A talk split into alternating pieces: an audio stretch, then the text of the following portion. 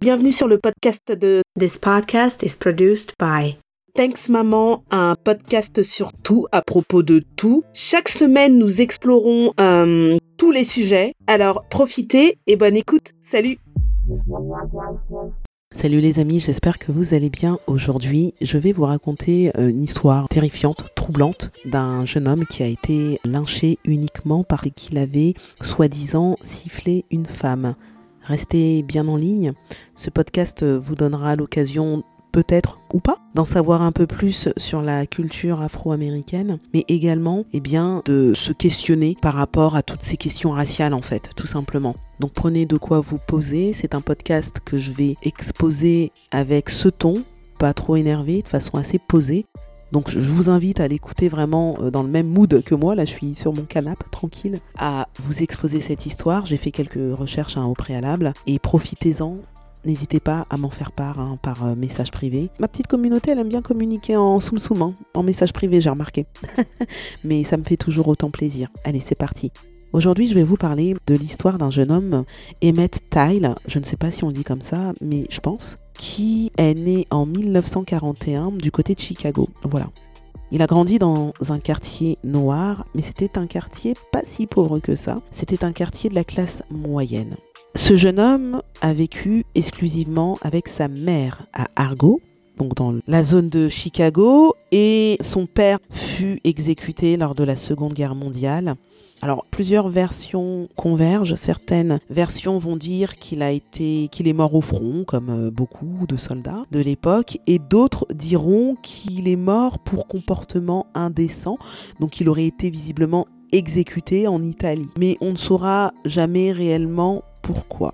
La mère, quant à elle, Mamie, c'est une femme qui s'est toujours battue pour que son fils ait la meilleure éducation possible. Elle-même a défié de nombreux obstacles liés à sa couleur de peau, liés à son statut de femme afro-américaine. Elle a dû grandir hein, dans un, pays dans les années 20, dans les années 30, où ben, les femmes, les noirs étaient très très peu considérées. Mais sur un plan scolaire, donc académique et également sur un plan professionnel, elle s'est battue comme une lionne pour pouvoir donner le meilleur à son fils. Durant son enfance, Tyle, on va l'appeler comme ça, ça va être plus simple, surnommé Bobo par l'ensemble de ses proches, avait une enfance très prospère, comme je vous le disais. Son quartier, plus particulièrement, était très émergent d'un point de vue économique, car beaucoup d'entreprises afro-américaines avaient décidé de s'y installer donc, euh, on pouvait très facilement border euh, des, rues avec des assurances, des pharmacies, des salons de beauté, mais également des coins plutôt festifs, plutôt dansants, comme des discothèques, qui pouvaient recevoir des artistes hein, de haute qualité, tels que Duke Ellington, par exemple, très très grand jazzman, mais beaucoup d'autres artistes. Donc, c'était vraiment un coin où le petit a aimé grandir. Hein. Il a eu une enfance tout à fait classique, sauf un événement quand même pas anodin, il a souffert de la polio à l'âge de 5 ans. Il a su s'en sortir, mais il en est resté à un bégaiement qui le poursuivra jusqu'à la fin de sa vie. Ceux qui ont connu ce jeune homme disaient qu'il était vraiment joyeux, qu'il avait une gaieté communicative, qu'il arrivait vraiment à se réjouir de beaucoup de choses malgré le fait que sa mère travaillait 12 heures par jour en moyenne, donc il avait une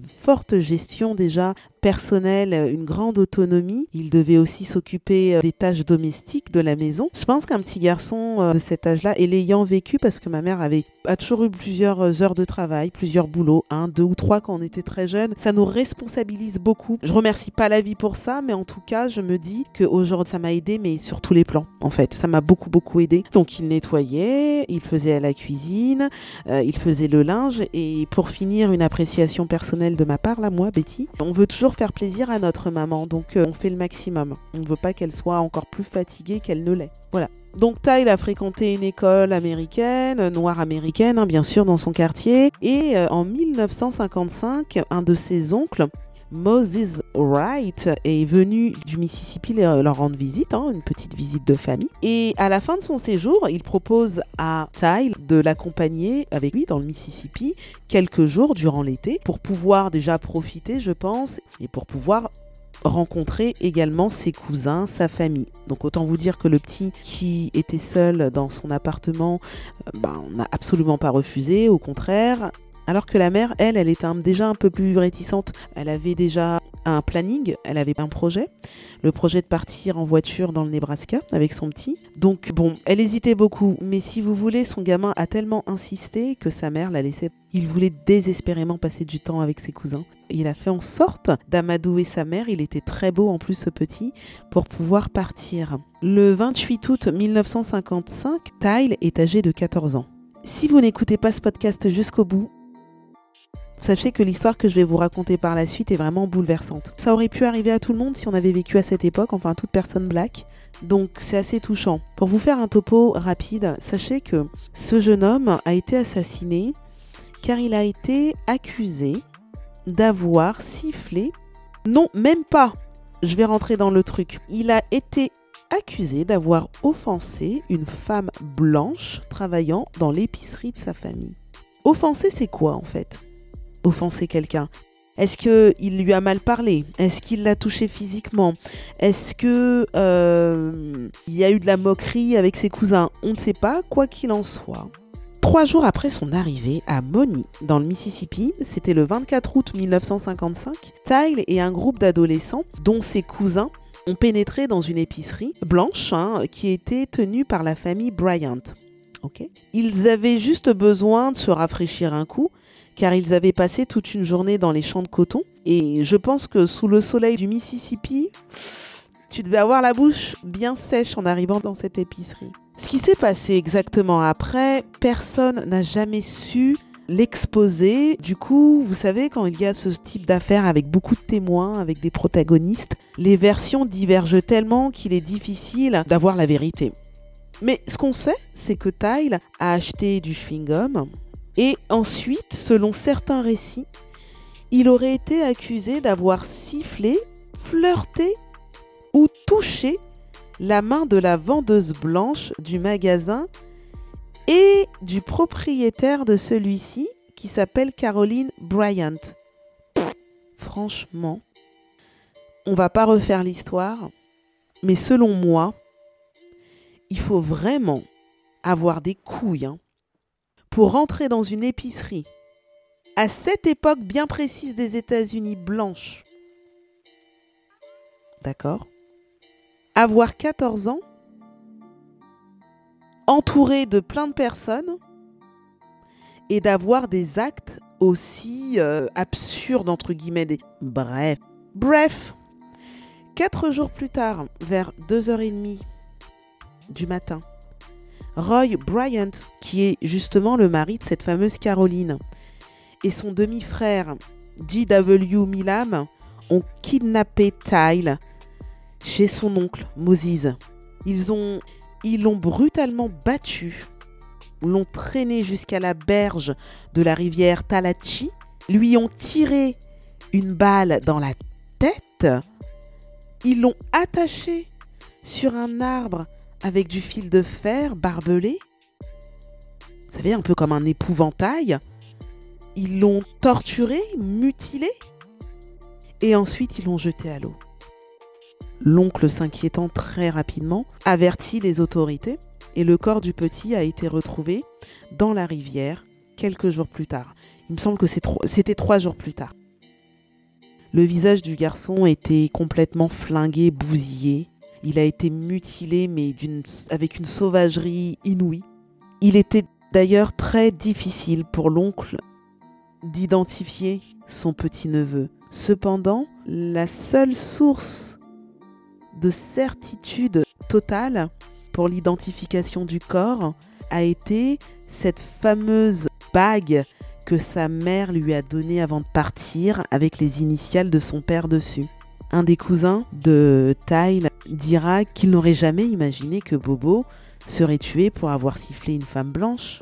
Une autre personne, Roy Wilkins, donc c'est le chef de la NAACP, qui est un, chef des droits civiques, hein, la communauté noire au state, à l'époque, a dit qu'il semblerait que l'État du Mississippi ait décidé de maintenir la suprématie blanche en assassinant des enfants.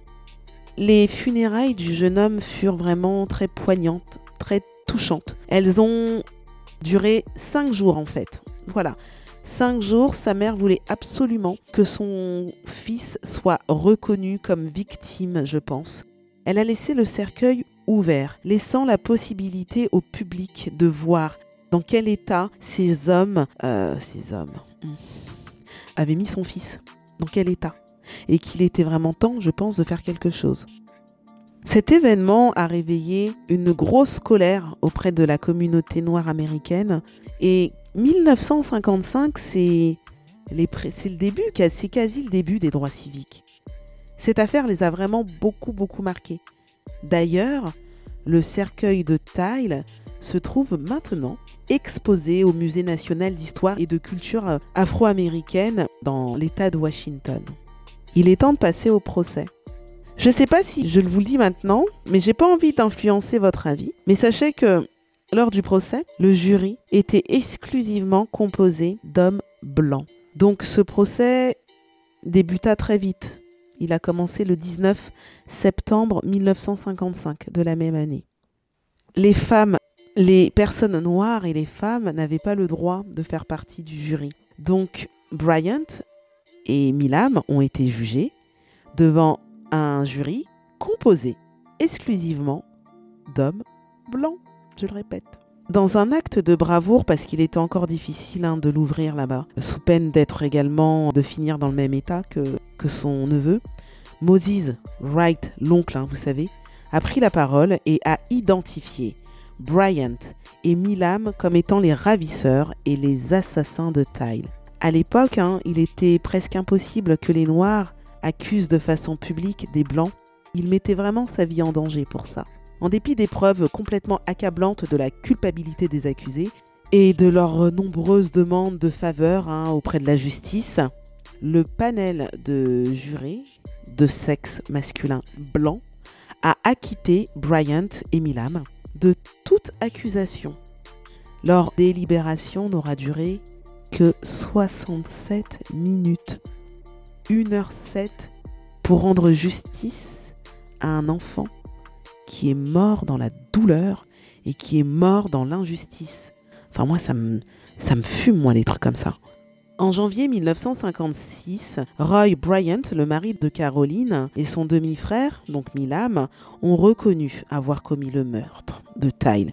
Et donc protégé hein, par des lois stupides L'impact en fait sur la société américaine, c'est que ça a réveillé une injustice énorme. Et là, je vais vous citer la parole d'une femme iconique, d'une femme qui aura changé le cours de l'histoire du monde, moi je pense, sincèrement. Elle dit J'ai pensé à Emmett Tyle et je ne pouvais pas retourner à l'arrière du bus.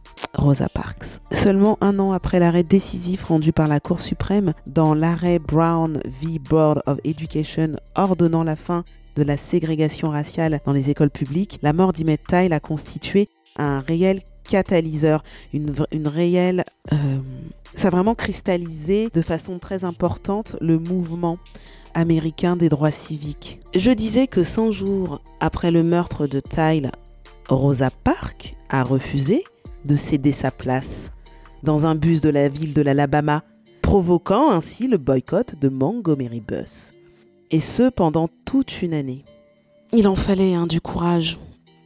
Autre personne emblématique gravit le nom de Tyle dans l'histoire par ses mots et il dit Le meurtre d'Emmett Tyle était l'un des crimes les plus brutaux et les plus inhumains du XXe siècle.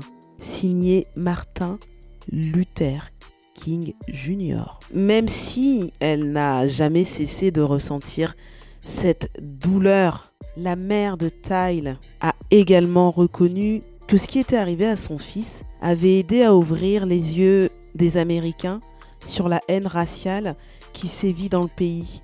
Donc en gros qu'il n'était pas mort en vain et qu'elle espérait un jour que l'égalité raciale serait juste et égale. Cette femme est décédée en 2003 d'une insuffisance cardiaque. Ce meurtre a vraiment euh, traumatisé une grande partie de la population, pas que américaine, hein, mondiale, et a propulsé vraiment le mouvement des droits civiques.